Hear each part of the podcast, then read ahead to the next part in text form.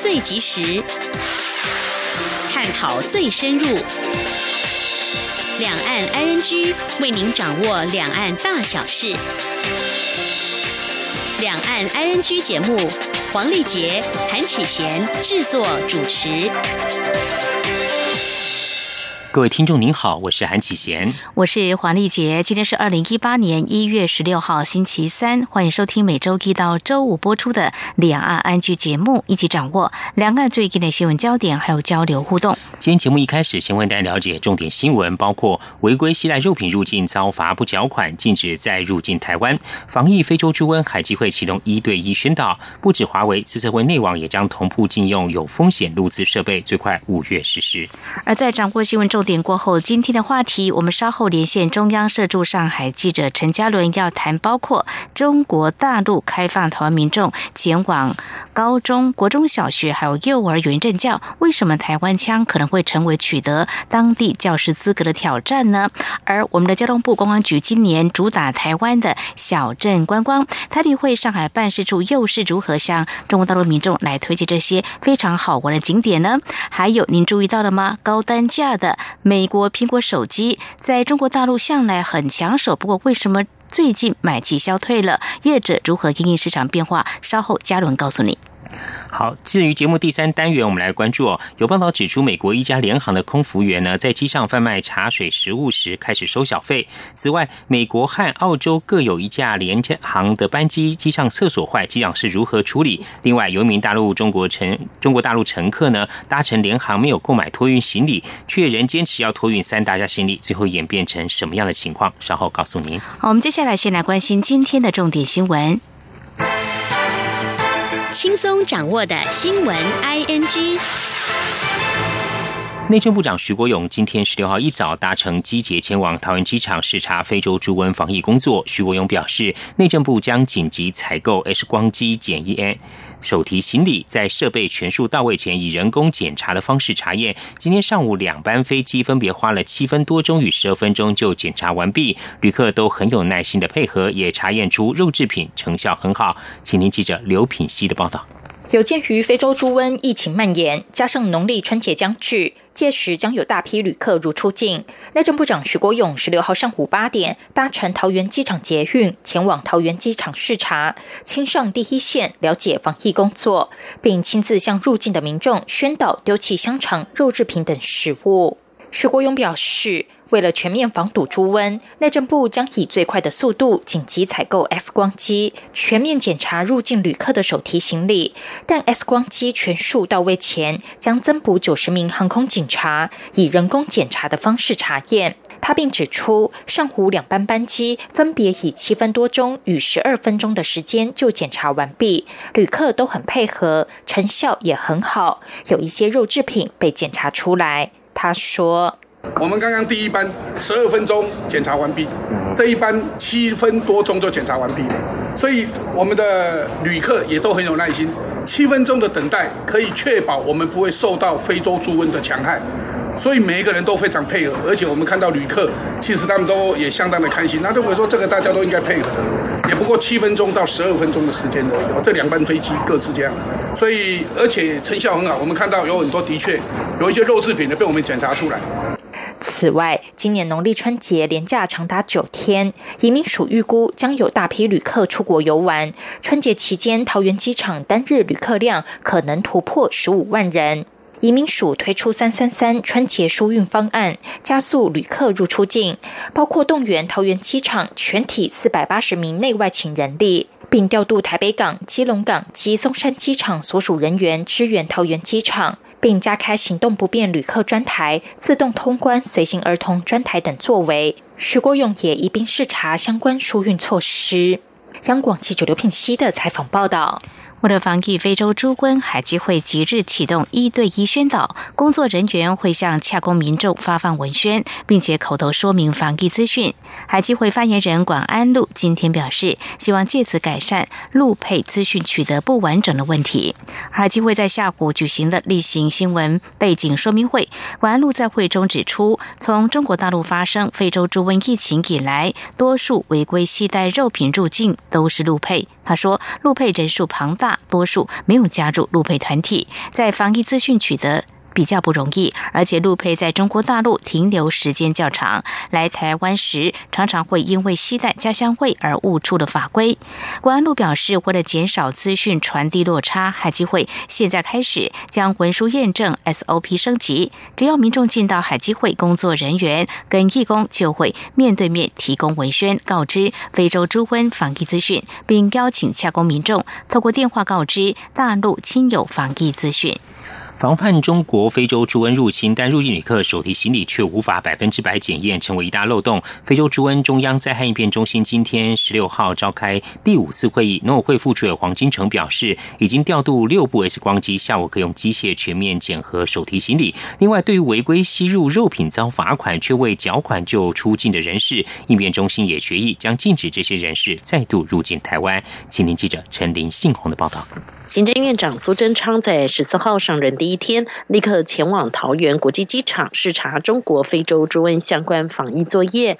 除了要求防治文宣要清楚明白，更指示加强防堵防疫漏洞，对高风险地区旅客进行百分百查验，全力防堵非洲猪瘟。农委会十六号上午召开非洲猪瘟中央灾害应变中心第五次会议，针对入境旅客手提行李检查也有共识。农委会副主委黄金城表示，农委会与关务署已经调度六部 X 光机，用机器协助人力，针对手提行李一一检验。黄金城说：“那这六部 X 光机，希望能够来协助这个人力的一个啊呃，来协助这些人力啊，也就是说，因为这一个刚好接下来的两个礼拜，大概是入境旅客哦是最多的一个时间点。”那这六部 X 光机呢？我们当然是早上讨论的结果，就是能够集中的啊来啊来来设置。黄金城也表示，经过长期宣导，国人已经没有入境违规携带肉品的情况。目前就是入籍配偶和中国人士入境携带的情况最多，件数人维持在高档。对于违规携带肉品入境台湾遭到罚款，却没有在一个月的期限内缴清罚款就出境，中央在应变中心也决议将会限制这样的人士再度入境台湾。中央广播电台记者陈林信鸿报道。美中贸易战进入新阶段，传出美国将扩大管制十四类敏感技术出口。如果运用美国专利在中国开发产品，可能也得取得美方同意。台经院指出，如果这项措施确定实施，有助于台湾维持科技实力，减缓中国新兴高科技的发展速度。不过，另一方面，未来台湾高科技产品却也可能无法抢食中国广大的内需市场。今天记者谢嘉欣采访报道。剑指中国制造二零二五，美国与中国大打贸易战。美方日前还以国安为由，拟针对 AI、人工智慧、机器人、生物科技等十四项新兴科技领域技术扩大出口管制。外媒报道，受管制技术要转移到中国或其他国家，如有安全问题，得要美国点头，包括以美方专利到中国开发产品在内，可能也要比照办理，恐冲击在中国设厂的台湾以及日韩等国企业。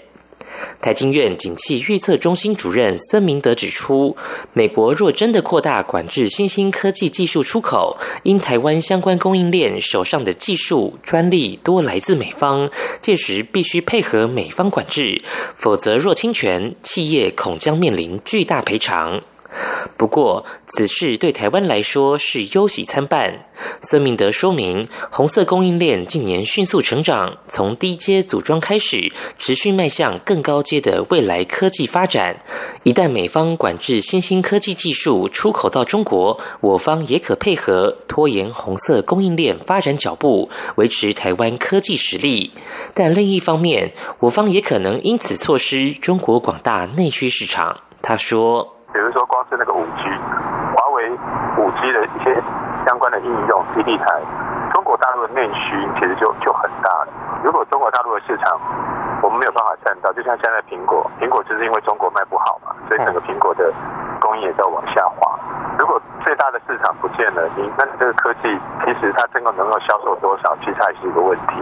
孙明德表示，美中交锋自去年的贸易战达到双方两败俱伤后，今年将延伸至汇率、科技、投资，甚至世贸组织 WTO 的规则等领域，恐为全球经济发展带来更多不确定因素。中央广播电台记者谢嘉欣采访报道。继工研院宣布内网禁用华为手机及电脑后，资策会也宣布将禁用华为设备使用内网。资策会发言人陈文堂今天十六号受访时指出，相关政策预计五月开始实施。除了内网禁用华为手机及设备外，政府部门认定有风险的录资设备也会同步禁用。以下记者杨文君的报道。中国通讯商华为的五 G 设备因为治安问题遭多国封杀。经济部旗下的财团法人工业技术研究院与资讯工业策进会分别宣布，内网将禁用华为设备。资策会发言人陈文堂指出，今年四月底就会陆续启动相关设施，预期最快五月实施。除了内网禁用华为手机及设备外，政府部门认定有风险的录资设备也会同步禁用。他说：“刚一直强调，它是。”是有风险的入资的产品，但是这个东西当然会有一些定义了。但是定义现在当然也是要遵照行政院或者是政府部门提出来的一些项目，我们才会来做具体的措施。OPPO 啊，小米，我想大概以入资的概念的相关产品都会是被考量的范围，包括入资。陈文堂也提到，华为部分已清点完毕，确认资测会的核心主机与骨干网络均未使用。至于其他有风险的入资手机及网通设备，预计六月底前完成盘点及管理。中央广播电台记者杨文君台北采访报道。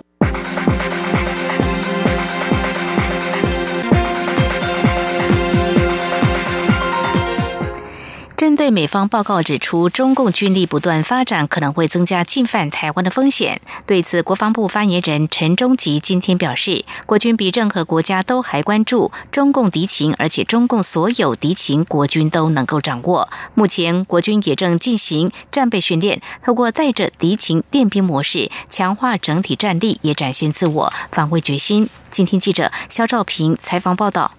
美国国防情报局日前发布二零一九年中国军力报告。报告指出，阻止台湾宣布独立是中国军事现代化的主要动力。也认为中国军事技术逐渐成为全球领先的军事力量。甚至有美国情报官员认为，这恐怕会增加中共武力犯台的风险。对于美方的相关报告，国防部发言人陈忠吉表示，国军对于中共敌情动态比任何国家还重视，也做了非常严密的监侦。掌握对于中共的威胁，向来也是提高警觉，主要就是要让国人安心。现在从今年开始，呃，我们所谓的战备任务训练，也就是带着敌情练兵，呃，严部长上任以后特别强调，战在哪里打，就是在哪里训练啊，所以也能够结合实际情况。除了表达守卫家园的决心，为了应应可能的敌情威胁。国军正进入战备训练月的加强练兵，就以在台海领空以及东亚区域有重要战略价值的新竹空军基地来说，驻地官兵依旧是勤训精练，做好准备。地勤人员快速完成油料整补，并把重装武器飞弹挂上机翼，就为了让幻象战机缩短接战时间，让战机几分钟内就飞上高空，展现制空战力。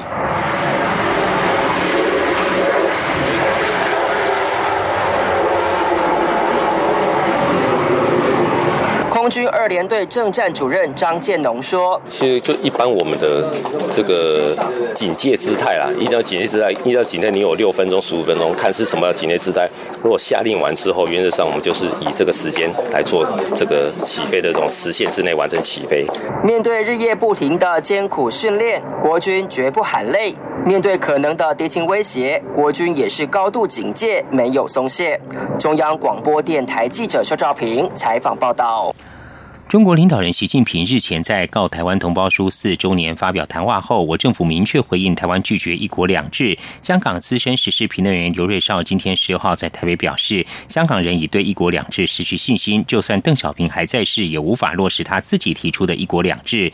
刘瑞绍提醒台湾、香港应建在前，警惕今日香港，避免明日台湾将成更明显的趋势。香港前立法会议员黄玉明指出，一国两制经过实践检验，已经成为。无间地狱的噩梦。以下记者王兆坤的报道：中华港澳之友协会举办“一国两制下香港经验的真相与困局”座谈会。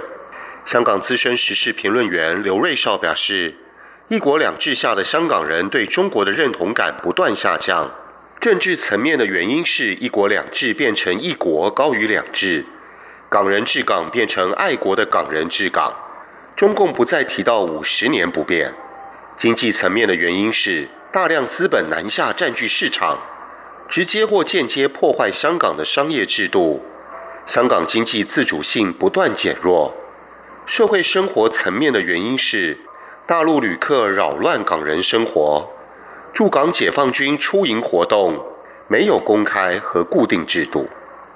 刘瑞绍认为，习近平日前提出“一国两制”的台湾方案，整体来看了无新意。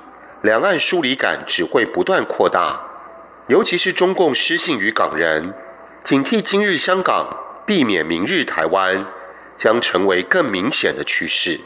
刘瑞绍说：“尽管邓小平今天还在世，他也实实行不了、落实不了他自己提出来的一国两制。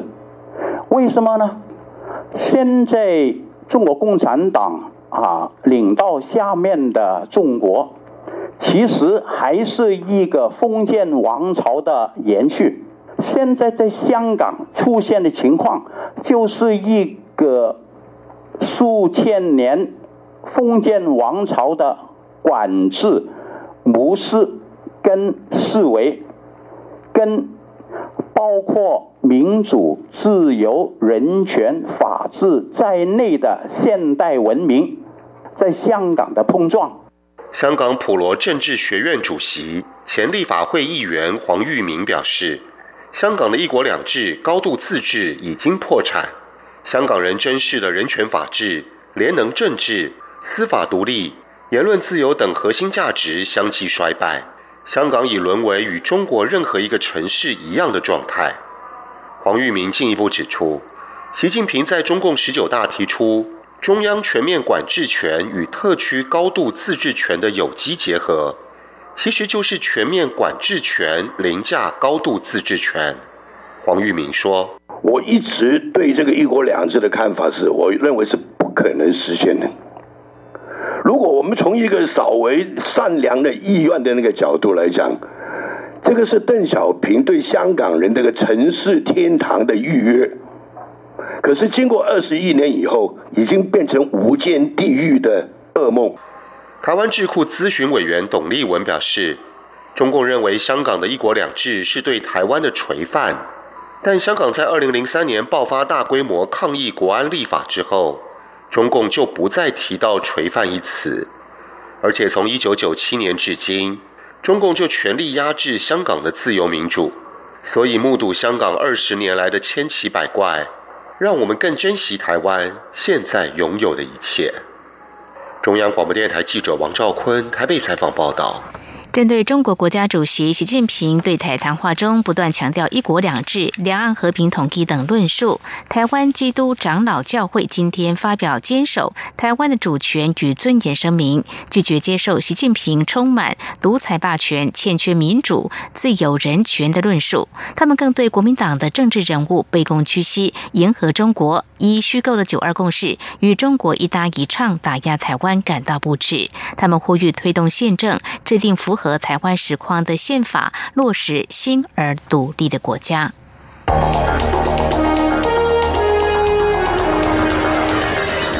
最敏锐的新闻嗅觉，延伸您的视野，让您听到最硬的两岸焦点。连线访问这次随团出访的央广记者王维婷。是的，今天在大陆福建平潭举办了一场两岸关系研讨会，对世界经济与亚洲会产生哪些影响呢？其中五百个是感染艾滋病的孩童，那分散在呃广东。从正经情势分析、两岸交流观察到新闻现场直击，两岸 ING 有最多元的声音、多面向的观点以及最专业的剖析。请收听每周一到周五晚间六点到七点，由中央广播电台新闻部黄丽杰、韩启贤制作主持的《两岸 ING》。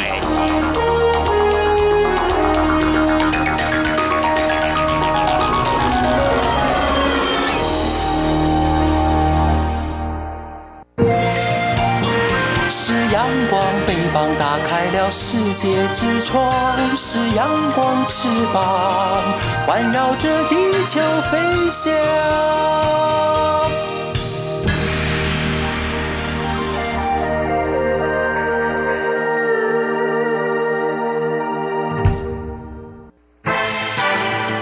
轻松掌握的新闻 I N G。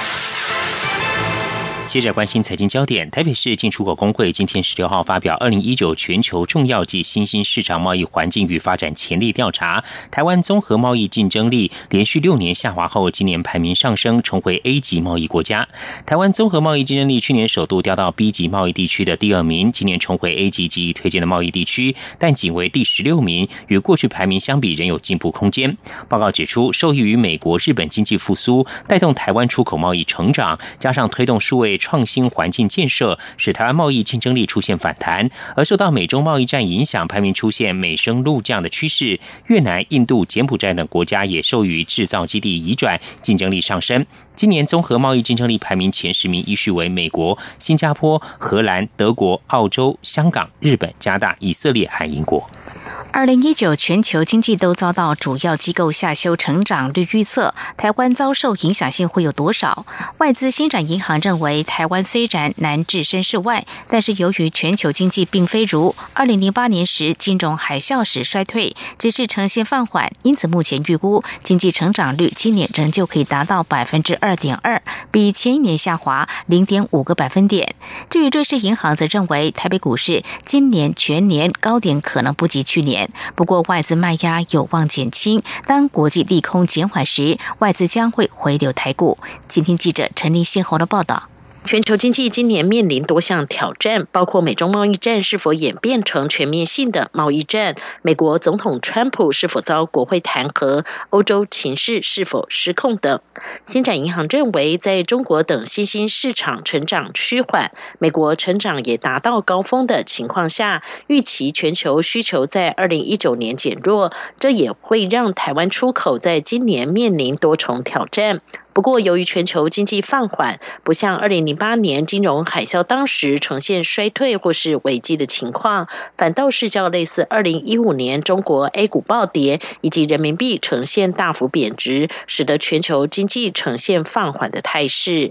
新展集团资深经济学家马铁英说：“那中国经济今年的话，我们也是看它放缓，从去年的六点六去到今年的六点二。”零点四个百分点的这个变化是比较接近二零一五年的水平。对美国经济的话呢，是去年是比较好，也是为什么说好像台湾的出口去年还得到支撑的一个重要的原因。但是美国经济今年也是从高点开始往下面走了，因为毕竟它之前推的一些财政刺激计划、减税的方案，它的效应开始消退，所以美国经济今年从高点往下走的话，对台湾的出口来说，可能也不是一件好事。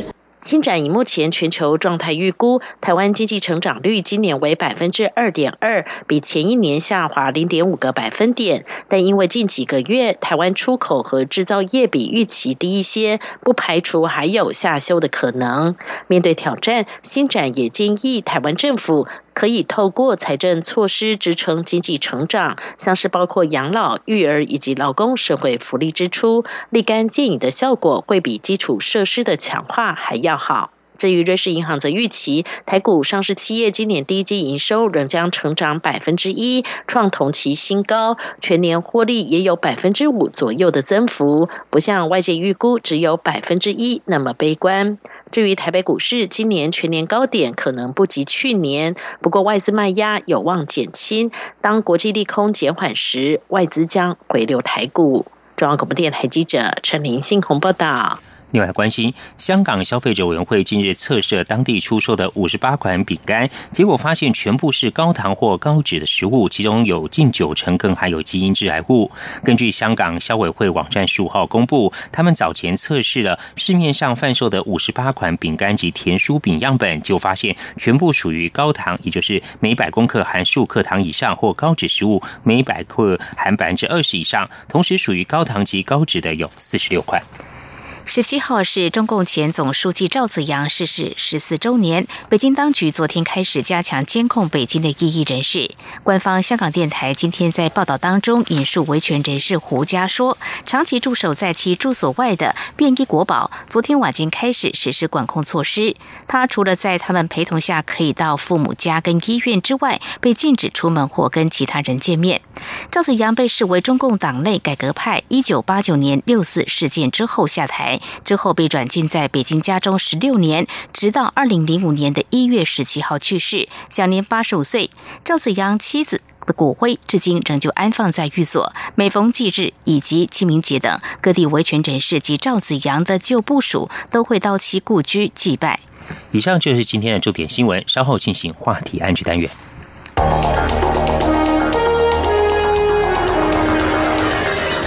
最敏锐的新闻嗅觉，延伸您的视野，让您听到最硬的两岸焦点。连线访问这次随团出访的央广记者王维婷。是的，今天在大陆福建平潭举办了一场两岸关系研讨会，对世界经济与亚洲会产生哪些影响呢？其中五百个是感染艾滋病的孩童，那分散在呃广东。从正经情势分析。两岸交流观察到新闻现场直击，两岸 ING 有最多元的声音、多面向的观点以及最专业的剖析，请收听每周一到周五晚间六点到七点，由中央广播电台新闻部黄丽杰、韩启贤制作主持的《两岸 ING》。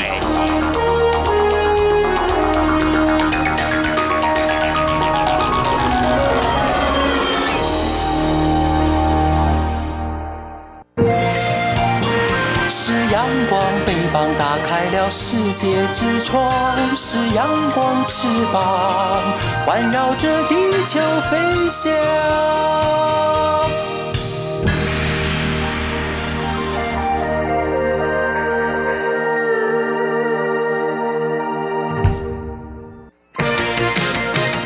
您最想关心的话题，ING。这里是中央广播电台，听众朋友现在所收听的节目是李安安居。接下来要透过和中央社驻上海记者陈嘉伦连线，来关注三个议题跟讯息，包括中国大陆全面开放台湾民众前往高中国中小学及幼儿园任教，不过需要符合哪些资格条件？另外谈到台湾的观光景点、小镇旅游别有一番风情哦，而交通部光局推出哪些方案，欢迎各界前来感受。另外高单价的。美国苹果手机呢，在中国大陆向来抢手，不过为何近来买气消退？业者要如何应市场变化？下一题，我们今天节目中访问到中社驻上海记者陈嘉伦，我们带来第一手采访观察，非常欢迎嘉伦，您好。主持人好，各位听众朋友，大家好。好，非常欢迎嘉伦。我们知道，目前我们台湾老师可以到中国大陆的大学，就是高校来任教了哦。那么，我们也关注从去年开始，中国大陆推出三十一项对台措施之后，那么好像厦门就有开放，嗯，台湾民众呢可以报考当地的师资认定，在幼儿园、高中来任教。但是现在更新呢，就是说中国大陆官方之前公布扩大全面开放哦，就是如果取得哦当地的教师资格，就可以。在幼儿园呐、国小、国中、高中来任教，不过，嗯，是不是很容易在中国大陆取得这个教师资格？嗯，嘉伦，你有特别去访问一些专业人士，是不是在这个部分来提供我们比较新的一些讯息，让一些有兴趣的朋友可以做一些参考？嗯哼，其实这项政策刚推出来的时候，大家都把目光放在它里面有提到说，哎，如果你要来。考这个教师资格啊，嗯，你必须要拥护中国共产党领导嘛，而且你要贯彻党的教育方针。大家都把焦点放在说，哎，那这样子到底会不会影响老师自主权啊？还有怎么样去做教材协调的这个调度跟自由哦？但是其实呢，我就跟一些大陆的老师还有一些专家聊，你就发现说。其实他们觉得，特别是在大陆任教的一些老师就跟我说，其实他们觉得台湾人要来的话，最大的问题可能不是什么拥护共产党领导的这种政治议题，他就说，因为就是国中小之前其实不太有机会接触这个，像大陆的话，如果你要说什么马克思主义呀，然后什么政治思想那一种。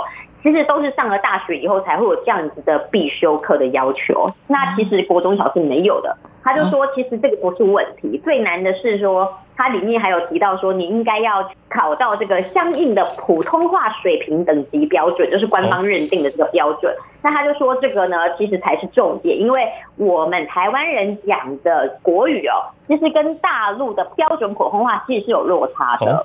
嗯，像是什么？我们可不可以来做一举个例子？对对对。像这个在大陆任教的这个副教授，他就跟我说：“哎，其实你不要以为说普通话很容易哦。”他就说，就算是连当地就是福建啊，或是上海啊等地的人，他们其实普通话都不见得讲得好哦。他就说，像是打击犯罪或是点击率，嗯，那这个击呢，台湾是念击嘛？那那大陆的话要把它念成击，你要念打击犯罪，一声二声变成一声，对。然后呢，对什么问题有清楚的认识，你不能念认识，你必须要念认识，把它念成二声才可以这样，对。那再来的话就是关门这种哈，我们说关门，然后他们就一定要加上一些儿化音，就要卷舌这样。他就说哦，所以你要有一些儿化音要念关门。他就说，哎，其实这不是一个那么简单的事情。如果说呃，你还要通过他要求的等级的话，有一些老师就是当地大陆人、当地人。都还要去上发音矫正课才能够考过，而且考两三次也大有人在哦。哇，这个 要蛮多的一些考验，这是可能在未来教学上、实务上会遇到这些问题哦。就是你讲的这个发音，哎，大家觉得说奇怪，你怎么会这样发音？那这是发音的部分。那在用词的方面呢？其实我们呃经常也访问过一些去大陆工作台商，他刚开始去的话，有些讲那个词哦，哎，他就是不太了解什么，但实际上就是很熟悉的一个东西。可不可以请呃嘉伦帮我们举一些例子呢？嗯哼，其实简单来说，这件事情就呈现出，哎，台湾腔这件事情到底在大陆的标准普通话里面，它是处于一个什么样的位置哦？或者说，它到底有别于这个标准普通话的地方在哪里？那就访问了一个语言学的专家，这个老师呢，他在纽约市立大学任教，他就跟我说呢，其实台湾腔的话跟标准普通话的差别主要有三方面，你就用语汇、还有发音、还有语法来看。他说语汇的话就是用词啊，哈。像我们就说，哎，我帮我列印一张什么什么什么，那他们就会说，帮我打印一张什么，你可以打印一下嘛。我们的列印就是他们的打印。哦。然后传简讯，我们都说传简讯，那他们这边会说发短信，发短信。对。好，然后他就说，好，这是那个语汇那个用词的部分，对，语汇用词的部分。那如果是发音方面，我们刚刚提到了，那他就说，呃，除了儿化音之外，其实像台湾。就我们讲的国语，其实呢，我们已经很多时候不发轻声了嘛。嗯嗯。像呃，先生，我们就像先生。但是如果你用以北京话为基础的标准来看哦，其实你要念成先生才对。朋友的话，嗯，你要念成朋友。哦啊，后面也是轻声，轻声朋友有也是轻声。嗯对，有语法方面呢，他就说，其实语法结构也会不太一样哦，像。呃，我给你一个东西，这个给这个介系词来说，他说，哇，台湾呢会讲说，哎，我打电话给你，我等下打电话给你，很自然嘛，对不对？嗯。那但是如果你标准普通话的话，你要讲说我给你打电话。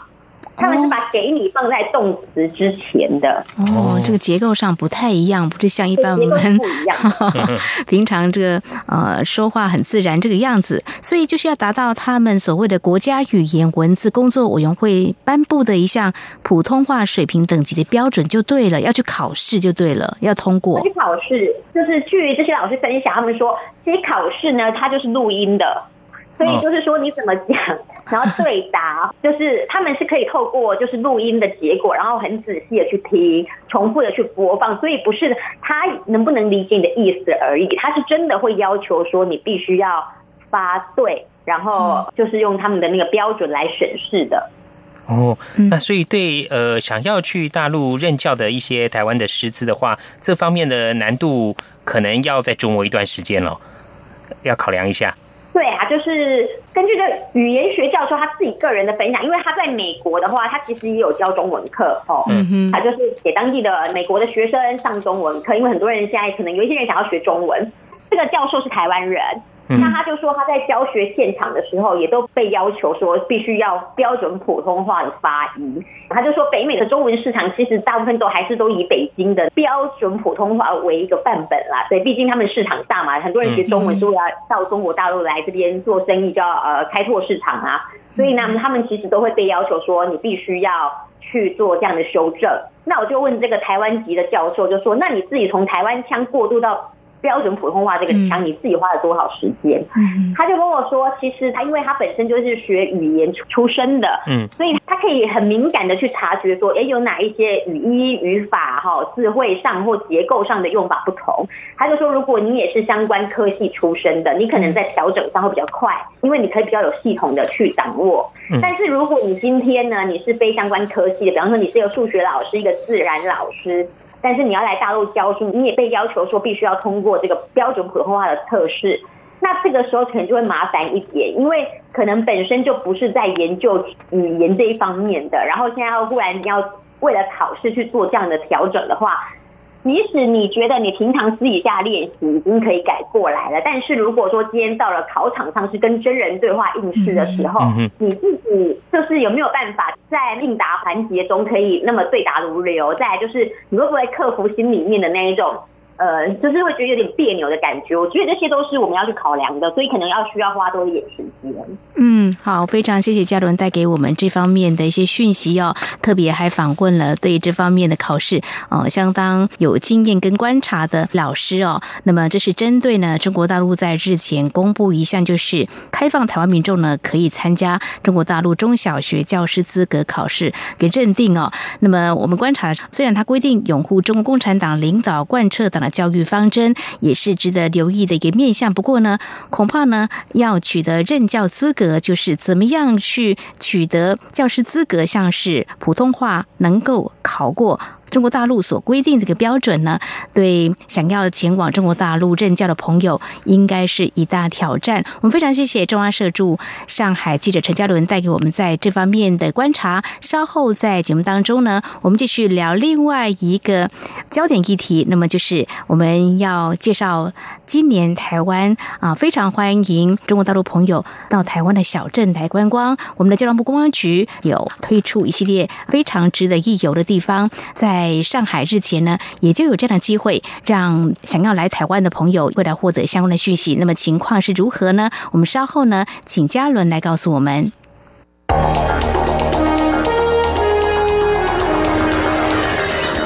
敏锐的新闻嗅觉，延伸您的视野，让您听到最硬的两岸焦点。连线访问这次随团出访的央广记者王维婷。是的，今天在大陆福建平潭举办了一场两岸关系研讨会，对世界经济与亚洲会产生哪些影响呢？其中五百个是感染艾滋病的孩童，那分散在呃广东。从正经情势分析。两岸交流观察到新闻现场直击，两岸 ING 有最多元的声音、多面向的观点以及最专业的剖析，请收听每周一到周五晚间六点到七点，由中央广播电台新闻部黄丽杰、韩启贤制作主持的《两岸 ING》。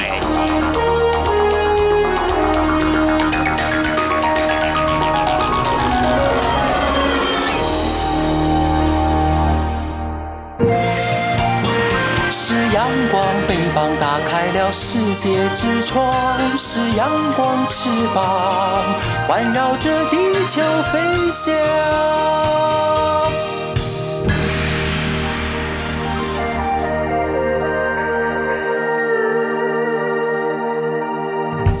这里是中央广播电台，您现在所收听的节目是《两岸安居》。我们今天节目中很高兴访问到中央社驻上海记者陈嘉伦。接着我们请嘉伦为我们来报道，就是交通部观光局将二零一九年定为小镇漫游年，选出了全台三十个经典小镇，像是苗栗的苑里啊、宜兰头城，还有台南盐水等等啊。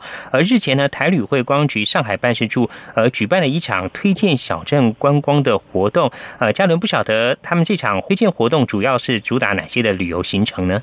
其实这一次呢，台旅会他们还蛮就应景的，因为他们就选在腊八节，也就是国历的话，其实就是一月十三日那一天哦。嗯，他们就办理了一个推广活动，这样。但其实内容主要除了小镇之外呢，他们最主要的是搭配腊八节，这个大家都会吃腊八粥嘛，那他们就借助这个名词，然后推动那个八粥赴台游的计划。那这个八粥呢，它不是稀饭那个粥，它是那个。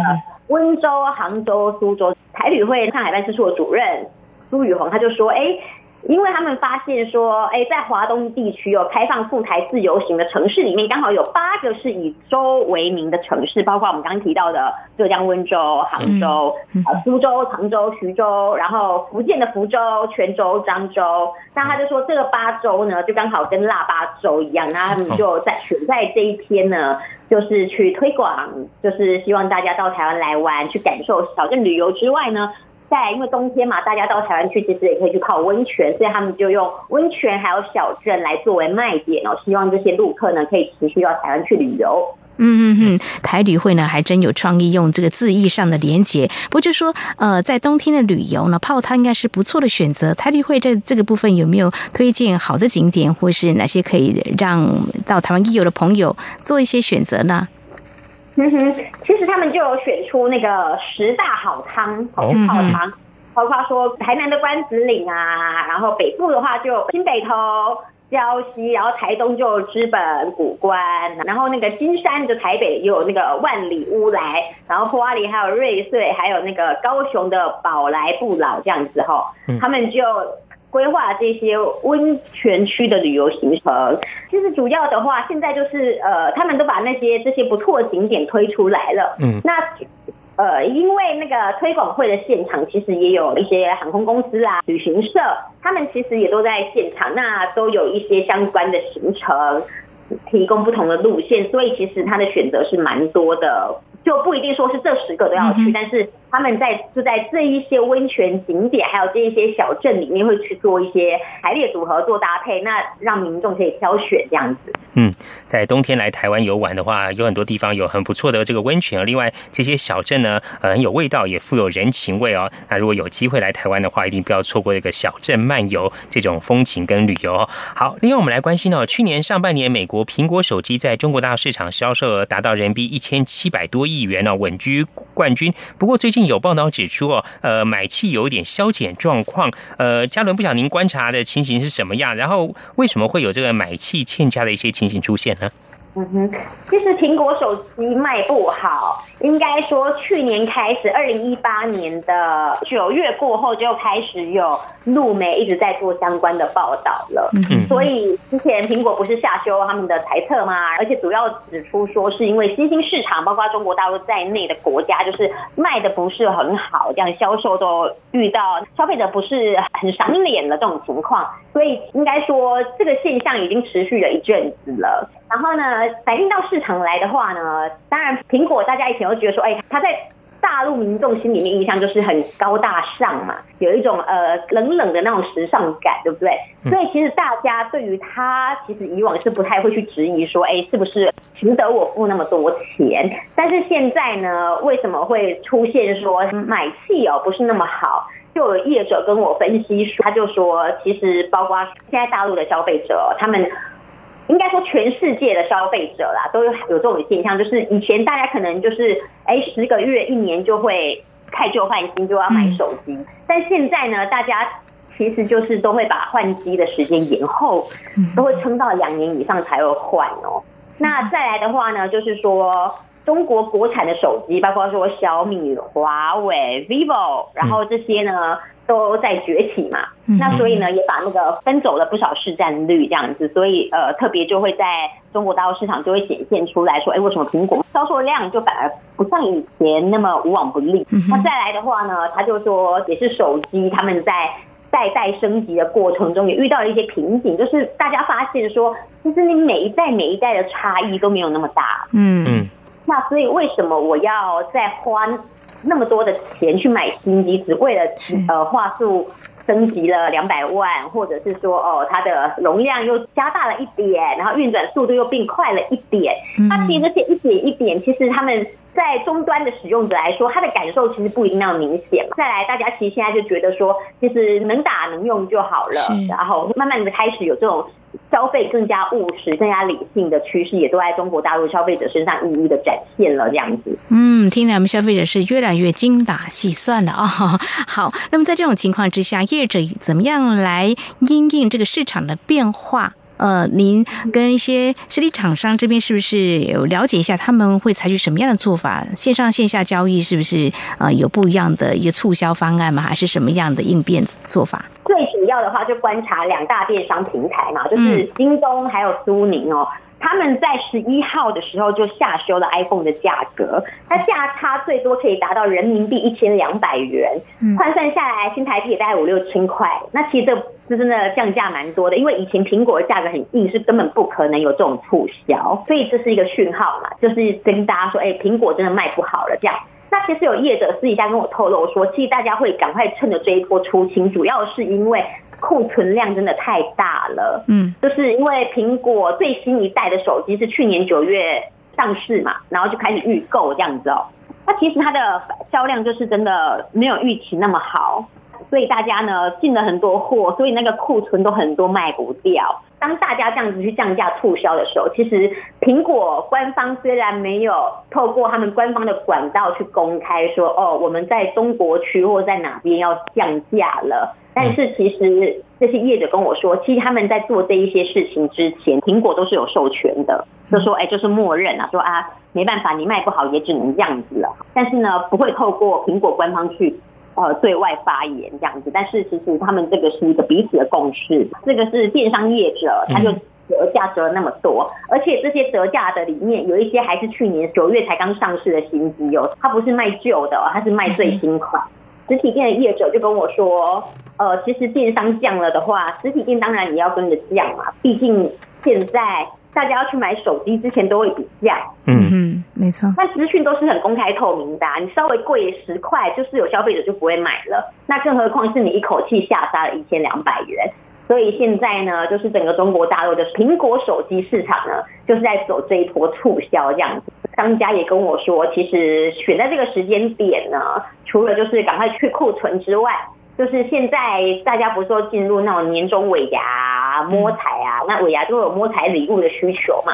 像苹果手机以前在每年的不管各大公司或一些单位，他们的年终摸彩上面的奖品哦，其实很多也都会用苹果手机来当成一个噱头嘛，哦，嗯，那所以他就说，其实走这一波促销的话，其实也是希望说可以趁机会把这一些库存哦。一并出清这样子。嗯，智慧型手机哦是人手一只，而面对中国大陆智慧型手机市场的一些变化，我们看到业者有一些不同的阴影呢。好，我们今天节目中呢非常高兴访问的中央社驻上海记者陈嘉伦，针对三个议题，包括刚刚谈到的呃苹果手机在中国大陆的销售一些情况，还有业者如何应变，以及今年台湾的小镇旅游有哪些呃景点非常的不错好玩呢？还有呃就是针对于台湾教师想前往中国大陆任教，呃有哪些需要关注？部分以及可能会面临到哪些挑战，我们做详尽的观察报道。非常谢谢嘉伦接受访问，谢谢您，谢谢谢谢主持人，谢谢听众朋友，谢谢嘉伦，谢谢，谢谢谢谢。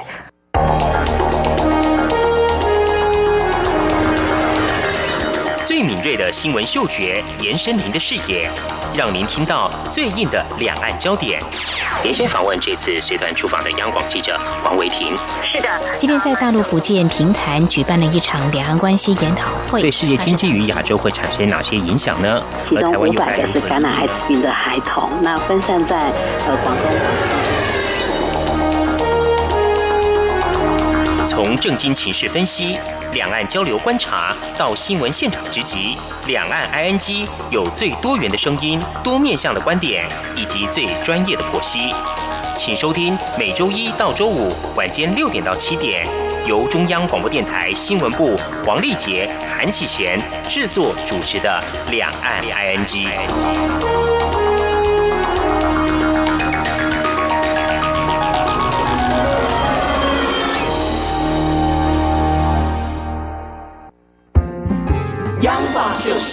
光，扇了我的翅膀。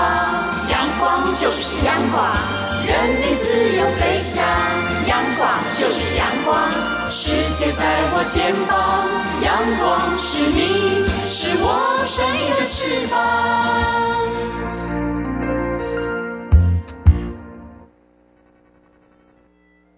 挺新鲜的，最火的万象 ING。这里是中央广播电台，您现在所收听的节目是两岸安居到了万象安居单元，今天来跟大家谈一谈廉价航空。嗯、我们首先看到一则新闻，是有关于交通部民航局，它有统计哦，外籍航空公司通过台湾领空缴交的过境费，在前年二零一七年的时候首次突破新台币二十亿元，在去年的时候再创新高，达到二十二点三亿元。那十年来，这个收取的过境费增加了一倍多。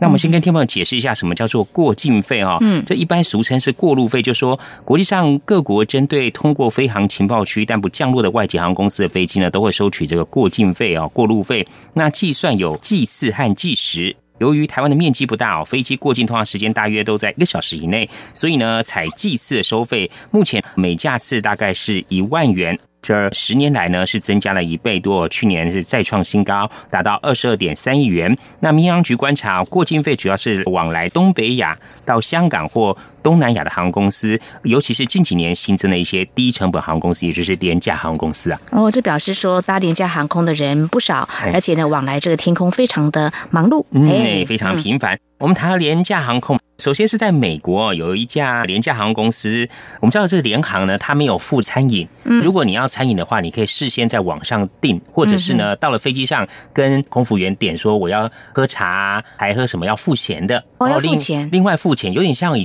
呃我们坐这个高铁要买吃的，或者坐火车这样买吃的买喝的，就是使用者付费啦。刷卡也可以，付现也可以，付现也可以。嗯，那这家航空公司。客人点了茶水点心之后啊，付了钱，哎，空服员呢还拿出一个平板电脑，嗯，上面有一些数字哦，有显示百分之十五、百分之二十、百分之二十五，哎，这是什么呢？他仔细一看啊，原来是可以付小费。结果这名布洛克啊，他就自己哦付了小费，结果还显示出一个感谢您的打赏。哦，那如果不付，我比较好奇，会不会有点尴尬哦？那。记者就跑去问这家航空公司啊，嗯这家航空公司呢，他们讲说，航空公司不会把这个钱收起来，那主要呢是这些小费呢就分给空服员，这好像有一些餐厅就是帮您服务的 waiter 或 waitress 啊，就服务员呢，他们就是给小费的话，就是平均分给这些服务员。哎，这个部落格主他是说。他搭了三百多次的航空，但是他都没有遇过。哎，他这是第一次遇到。他说不晓得以后会不会这样子哦。所以呢，他觉得搞不好其他航空公司也会企鹅效尤哦。嗯哼，那后续观察喽。对，另外这是在法国的一家廉价航空公司哦，他从美国飞往巴黎，没想到啊，这个厕所坏了，飞向厕所坏。哇，这很麻烦吧？哎，乘客大排长龙，有些乘客实在受不了，所以机长只好先给他降落在。中间经过爱尔兰这个地方啊，然后呢，让乘客来上厕所，而且要求当地的工程员登机维修洗手间，然后在爱尔兰这个机场停留大约两小时后，才再度起飞飞往巴黎。我想，这航空公司要在某个机场临时要停停航的话，是不是很麻烦？哎，可能要先跟当地的塔台联络，看有没有这个空间，有没有这些位置哦，等等哦。或者厕所坏了，人有三级，然后这其中一级。那另外，美国有一家航空公司呢，从纽约飞往西雅图啊。也是厕所故障，嗯嗯，那乘客们也在厕所前大排长龙啊。结果机长也是紧急脱离航线，飞到蒙大囊市哦，让乘客下去上厕所之后，才再度的起飞。不过由于这个机场啊，他们降落的时候没有机门可以使用，就是我们从飞机要接那个乘客到地面空桥，嗯，但是他没有临时，所以只好滑到货机的机坪。然后由地勤人员搭起这个楼梯，让乘客下去去，加困难一点。对对对。那另外，澳洲也有一家联航公司呢，它是发生在美国飞往澳洲的途中。就厕所装污水的容器爆炸了，疑似夹带排泄物的污水啊，从厕所缝隙出来，结果啊，臭味弥漫了整架飞机啊！哇，然后不晓得怎么处理。空服员一度试图发放口罩，不过呢，这个乘客还是受不了，实在太臭了哦，所以机长没有办法哦，只好返航了。安排机上三百多名乘客入住酒店，然后十五小时后再派另外一架飞机载他们飞往澳洲啊！哇，这个紧急应变措施。不过这个在机上应该相当的难受哦。是，刚刚我们讲的是厕所的部分哦。那另外在英国呢，有一对夫妻啊，他们带着自己的小孩出国玩，很高兴，花了大约五万两千块台币，嗯，买了三张机票，也付款了，也划位了。没想到上飞机之后，才发现根本没有座位。这样怎么还会卖票给这家人呢？哎，航空公司的解释哦，是说他们的飞机在最后一刻做了更换，嗯，所以才出现这个买票没有座位情况。然后这家人跟记者抱怨是说，他们就在起降的时候才能坐在备用位置上，嗯，那其余时间他们都坐在地板上，而且这个地板呢相当脏乱，他们相当不满，他们也付了钱，也买了机票，也换来位，但是没有位置坐。那英国的民航局就表示哦，飞机上哦通常是不允许没有机位乘客搭乘。对，所以没有卖什么站票或者是坐地板。对呀。另外呢，这是英国的一家廉价航空公司啊，这个超重。就机上就广播啊，说要求十名乘客自愿下飞机。哇，这个时候尴尬了。哎，嗯，按照当地的规定，就说每一名乘客呢会赔偿两百五十英镑，大约是新台币一万两千块。嗯哼。那后来并没有超过十名乘客，所以最后由机组人员哦随机的指定。这也有很多人抱怨说啊，这个怎么可以这样子哦？那如果有大家都有事要赶路的话，那这不是很麻烦吗？哇，这个情况刚才我说尴尬，我就让我想到，就是说，像一般来讲的话，我们如果搭电梯，嗯，可以载重几个人，大概重量不能够超过多少？哎，有人刚好进来，就两个人突然进来，就两个人刚好进来，然后铃响，这个时候尴尬，到底谁要先退出？看一下有没有人自愿呢？这个真是蛮尴尬的一个情况。另外，中国大陆有一名女乘客带家人搭乘廉价航空公司，嗯，由于她没有买托运行李的费用。我们知道这个廉价航空公司哦，它基本上是使用者付费。你买这个机票呢，就有一张座位。如果你要选座位的话呢，还要另外付费。如果你要带行李超过这个手提行李的重量的话，你要托运，看你的公斤数、重量多少，付多少钱。你要吃东西，你要喝饮料，都要额外的付费。哎，他们家人带了三大箱的行李箱，然后要托运，他没有买托运行李，然后但是他坚持要求地勤要把行李托运。哦，哎，地勤解释规定说不行啊，哦，我们这个廉价航空是怎么样规定？就没想到这个女子啊，一气之下居然动手打了这个地勤啊！哇！最后，警方到场哦，把他留至机场调查。那中国大陆对于一些游客搭乘这个廉价航空哦，因为廉价航空出现一些延误啊，或是一些问题引发的争议，有讲说廉价航空呢，为了控制成本，不提供这个餐饮啊、改签等等服务，所以民众购买机票前要先看清楚合约条款，要理性的维权，不要有过度激动的一些行为啊。我们知道这个机票购买的时候，它会有一大堆条款，这个字是密密麻麻啦，要很仔细去看，很多。人就是直接这样跳过了，没有仔细的去看。但实际上，如果出现一些状况，这个规定里面显示的清清楚楚，所以在购买之前还是要详细的阅读这些相关的一些资讯。没错，免得会闹出消费纠纷啊。嗯嗯嗯。那在台湾有一家网络平台调查说，民众反映在年假期间，尤其像快过年哦，很多人都会趁着过年出去玩，在机场最怕遇到哪些突发状况？他统计了一下，有十种哦。前三名是护照掉怎么办？哇，这个很。重要的这护照就是身份证哈，你出国哎入关出关都是一定要护照。嗯，另外还有机场的转乘资讯，还有现在大家都是人手一只智慧型手机啊，哎，充电很重要啊，没有电呢，这个怎么办呢？嗯，所以这是前三名。这这家网站呢也告诉要出游的乘客，国内外旅游最怕就是遗失重要物品啊，没错。所以呢，如果遗失物品，第一时间要记得要去报案，也可以到事务招领平台啊。如果说身体有些不适的话，可以到机场内的医护站寻求协助。那在交通方面呢，不管是转乘啊，或是接驳的资讯哦，最好在出游前就先查清楚，嗯，不要到了机场才急急忙忙哦这样查，我查不到或没有查清楚，对，把一些事情上网能够查到一些资讯都先准备好，而且随时保持警觉，才能玩得开心又平安。安。好，这是在今天节目当中分享啊，有关搭乘廉价航空的一些情况。嗯，好，节目尾声呢，再和听众朋友们呼吁一下，如果说听众朋友们对我们节目有任何建议看法，非常欢迎利用以下管道来告诉我们：传统邮件寄到台湾台北市北安路五十五号两岸安居节目收；电子邮件信箱节目有两个，一个是 i n g at r t i 点 o r g 点 t w，另外一个是 QQ 信箱一四七四七一七四零零 at。qq.com，同时听众朋友，我们也可以透过 QQ 即时互动，QQ 码一四七四七一七四零零。另外，也非常欢迎听众朋友加入两岸居的脸书粉丝团，在脸书的搜寻栏位上打上节目名称“两岸安居”来搜寻，就可以连接到我们的页面。那么，这是今天节目，非常感谢听众朋友您的收听，祝福您，我们下次同时间空中再会，拜拜。